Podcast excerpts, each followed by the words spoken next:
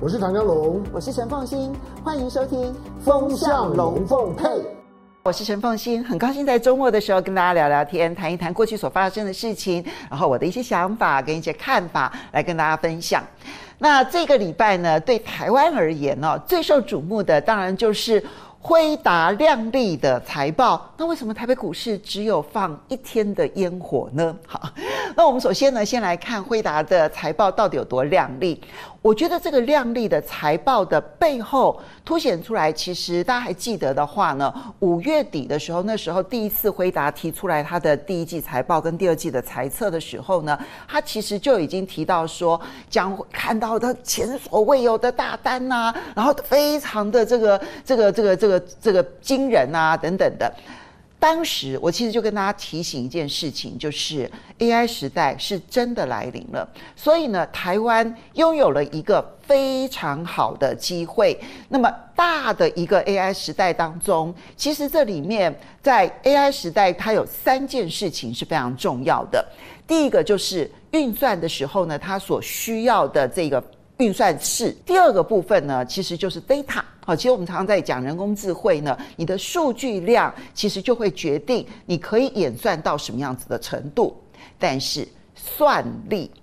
算力这件事情就牵涉到了很多的硬体投资。那只要牵涉到硬体投资，那台湾当仁不让，当然其实是会表现非常的亮丽。所以我们会有一系列的相关的供应商。我们一定可以满足在 AI 的算力时代当中所需要去投资的这些硬体设备。果然，其实呢，这件事情呢，你看到后续，其实股市里头就立刻的反映那一个对于未来硬体投资将会快速暴力成长的一个想象，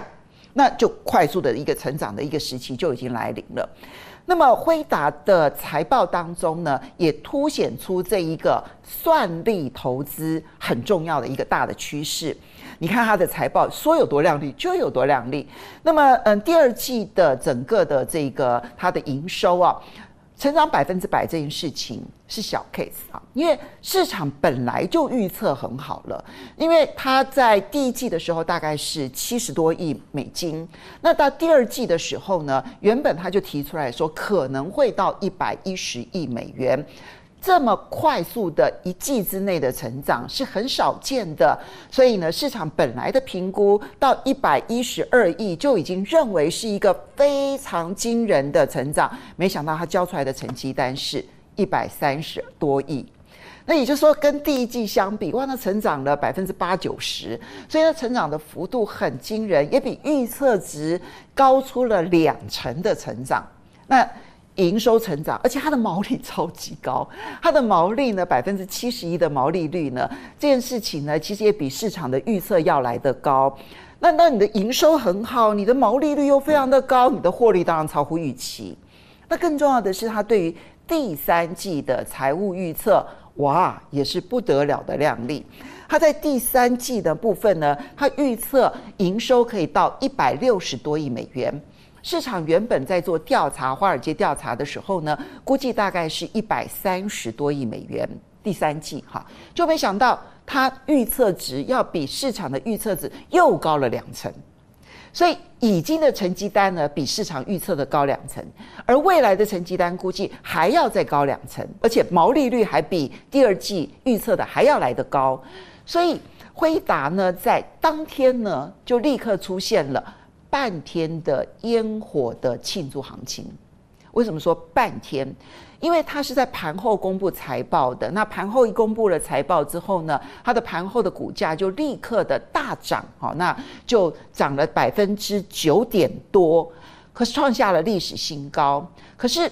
台北股市也是因此被激励哦，一口气大涨了一百九十三点。那么这里面你就看到了，尤尤其是台积电啊，其实都应声而大涨。其实我现在在录影的这个当下，那么呃是星期五的中午。其实呢，就大家看到说，礼拜四的一天烟火，礼拜五立刻熄灭。打回原形之外呢，还比前一天的上涨的点数呢，跌幅还要来得更重哈。那到底发生了什么事情？不是成绩单这么好吗？而且确实我也必须要说，如果你去看七月份的出口，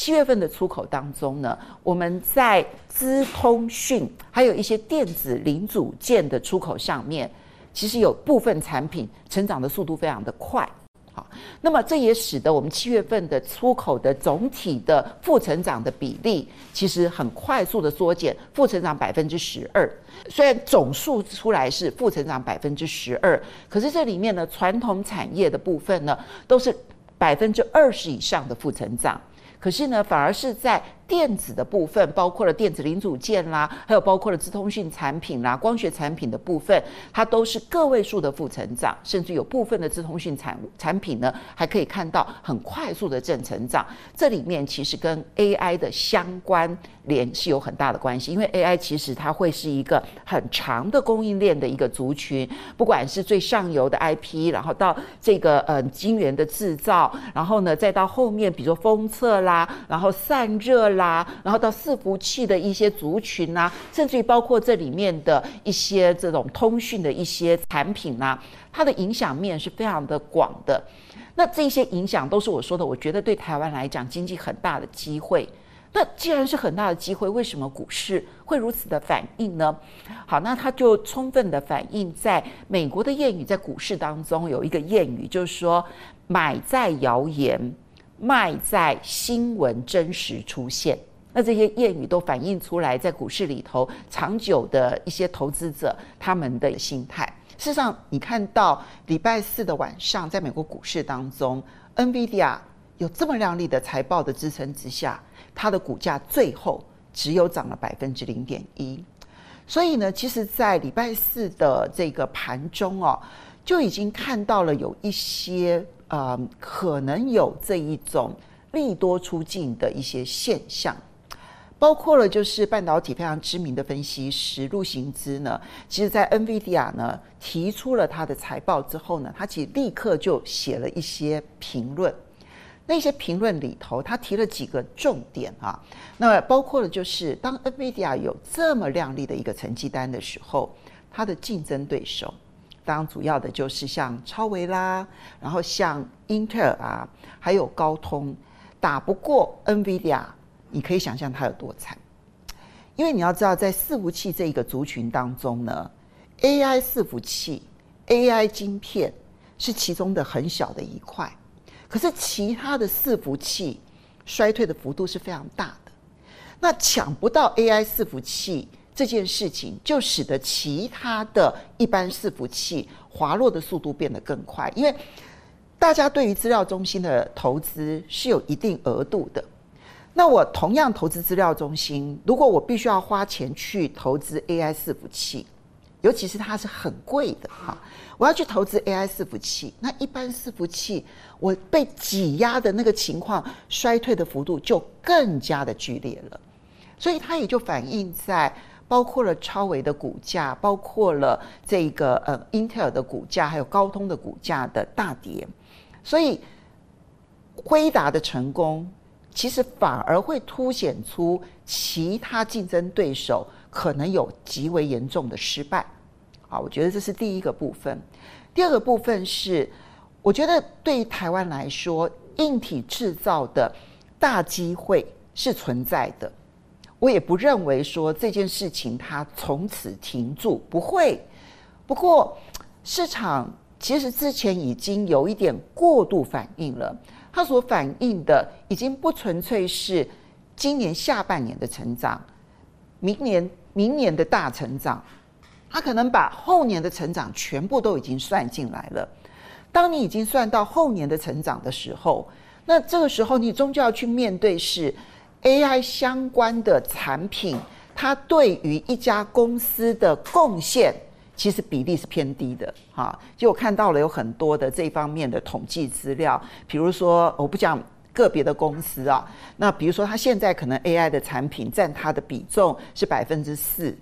那到了明年，它的比重可能会提高到百分之五。那那糟糕了，你你即便到了明年还成长之后，你只占了百分之五，那你其他的部分的衰退，那个压力还是存在的。那比较高的可能，比如说有一些它 AI 的占比啊，最高的可能是一些 IP 公司，占比有超过四成。那比较低的其实都是个位数的占比，就是说 AI 的很亮丽的成绩单没办法去弥补你在其他的这一些产业的一些衰退，那是弥补不过来的。所以呃，我这边要跟他提一个。要特别注意的一个现象，就是因为台湾终究是最强的出口来看的话，都是属于供应链。那供应链呢，最重要的就是你必须要去服务最后的品牌的使用啊。那么，呃，过去我们说一颗苹果救台湾，那是因为苹果那时候在智慧型手机最夯的那个时代里头，它的下单就会让台湾吃饱。所以一颗苹果可以救台湾，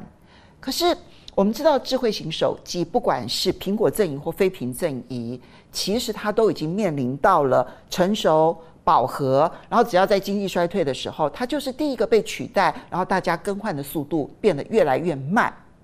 所以智慧型手机有一点点在成长已经是拉不动，甚至于可能是衰退。